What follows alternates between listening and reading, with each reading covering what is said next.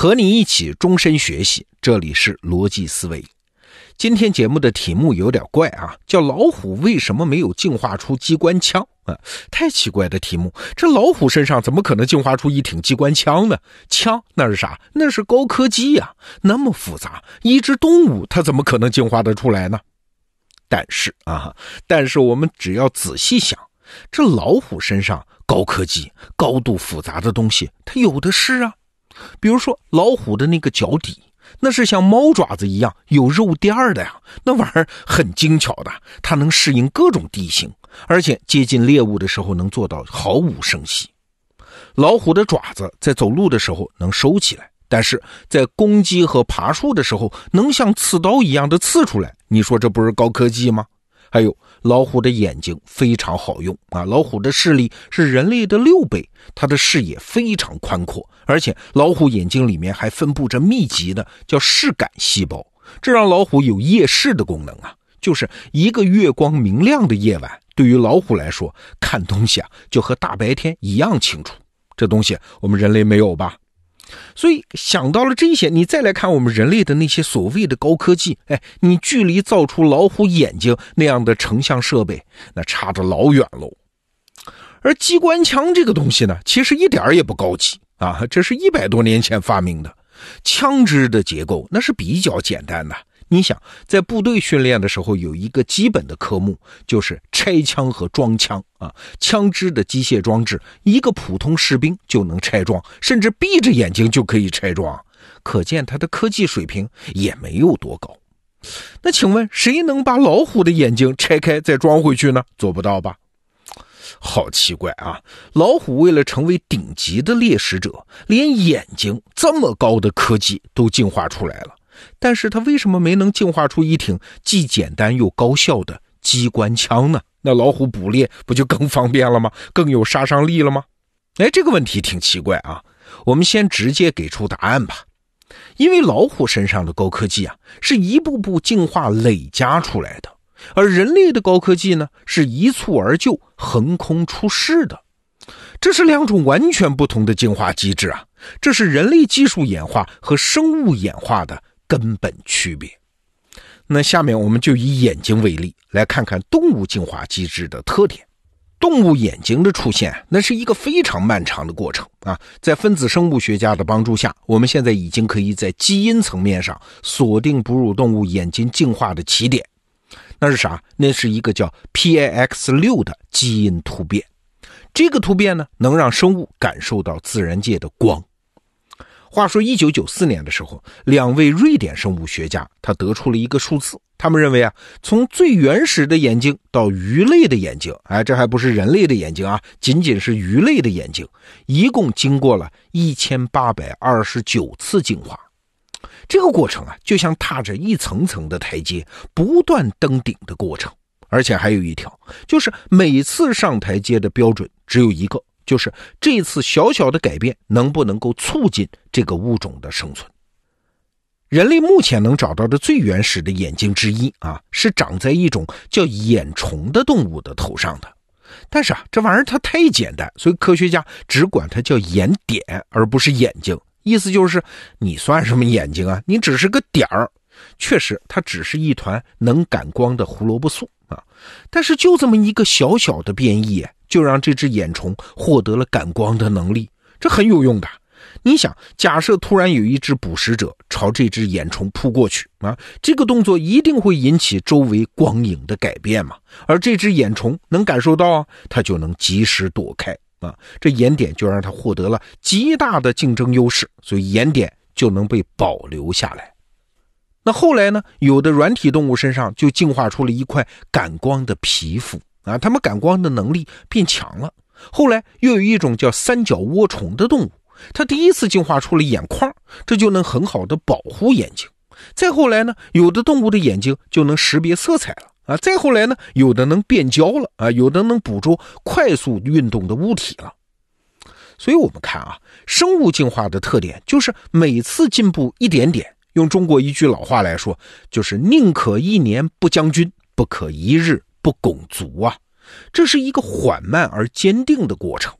只要你给我时间，我早晚能进化出像老虎眼睛一样精妙的高科技产品。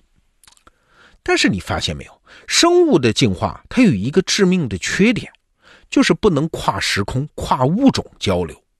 这话什么意思啊？就是每种生物演化出精妙的器官，它不能分享给其他的动物啊，同一种动物也不行。一切生物身上的高级货都只能自个儿用。而且呢，这种技术还特别容易失传，因为生物用来守护自己一身高科技产品的，就只有自己这条老命啊！一旦这个物种的肉身灭绝了，那一切附着在上面的优秀的技能也就失传了。所以不得不说啊，这是一个挺可惜的事情。你想，地球那是三十五亿年的生命进化史啊！其实进化出了无数的奇迹绝学高科技啊，但是都随着他们主人被淘汰而最终灭绝了。而我们人类就不同了呀，除了和动物一样的进化机制之外，人类还有一种进化方法，那就是知识啊，这是一种超时空、跨物种可交流的传承和进化机制。这么说啊，有点空，我们就拿人类的机关枪来举例子啊。世界上最著名的机关枪呢，叫马克沁机关枪，它被称为“死神的镰刀”。在第一次世界大战的索姆河战役里面，这马克沁机枪一天就造成了六万军人的伤亡啊！这个杀戮的效率比老虎高太多了。可是整个机枪呢，从设计图到它成为杀人机器，前后不过几十年的时间。这在生命进化史上就是一瞬间，几十年啊！动物要花几亿年的事儿，为什么人类几十年就能办到呢？哎，因为他的发明者马克沁爵士，他做的事情根本不是自己埋头研发、埋头进化，而是在人类的广阔时空里面隔空取物。你看，首先啊，马克沁的哥哥是一位制造灭火器的商人。这马克沁呢，他就是先从灭火器的原理里面找到了发明机关枪的灵感。马克沁机关枪的底层结构很像一台灭火器的，而且呢，马克沁还用了弹簧这个东西。那弹簧什么时候发明的？这是一百一十年前英国科学家胡克发明的。同时啊，马克沁还使用了很多相对来说完整的模块，比如说水冷系统。啊，人类用水来冷却金属的知识，全部封装在这个模块里啊，直接拿来用就好了。马克沁就是用这种水冷系统来给机关枪发热的枪管降温的。那另外一个系统呢，是火药和子弹系统，那就早了去了。人类从中世纪开始就对枪炮子弹的摸索，全部保存在这个知识模块里面。无数能工巧匠都往这两个模块贡献了自己的知识。所以啊，相比之下，生物们他们都是研发者哎，而马克沁呢，他是个拼接者，在他的背后站着一个强大的超时空的人类知识的后援团，哎，这就厉害了，这就相当于在生物界。突然出现了一种生物啊，它可以从时空里面摘取那些最厉害的，甚至是已经死亡的技能，把其他物种个体在不同时空里能找到的最优解集合于一身啊，就相当于一个生物，它同时拥有熊的力量、鹰的眼睛、豹的速度等等等等。哎，这就是人类的另外一条进化轨道。凯文·凯利在他的书里面管这个机制叫做“外接的大脑”。哎，这个进化轨道让我们一边发明高科技，一边把知识存盘。存储的方式非常多样啊，可以存储在一个产品里、一群匠人的手里、脑子里，也可以存在书本里、壁画上、芯片里。它们就是人类知识的池和武器库。可以说，我们今天的一切高科技都是从这些存储器里面发源出来的。所以啊，我们再回头看刚开始提出来的那个怪问题。为什么老虎身上没有进化出一挺厉害的机关枪呢？哎，答案是这样的：因为动物们的解决方案是，它把目标分成很多个，比如说眼睛就分成一千八百二十九个分任务，它是一次次的进行冲击和研发啊，每一次都必须有用，都必须改善物种在当时的生存能力。如果有一次不能做到这一点，这个进化的链条就会停步，所以它慢嘛。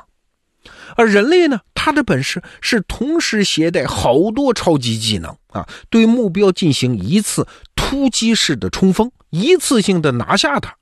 这就是生物进化和人类进化的不同之处啊。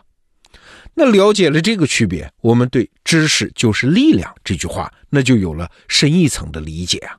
对，知识本身不见得是什么力量，但是知识让我们可以隔空取物，让我们把零碎分散在时空里的力量拼接在一起，成为我们人类更大的力量。好，这个话题我们就聊到这儿。明天是周末，罗胖精选，再见。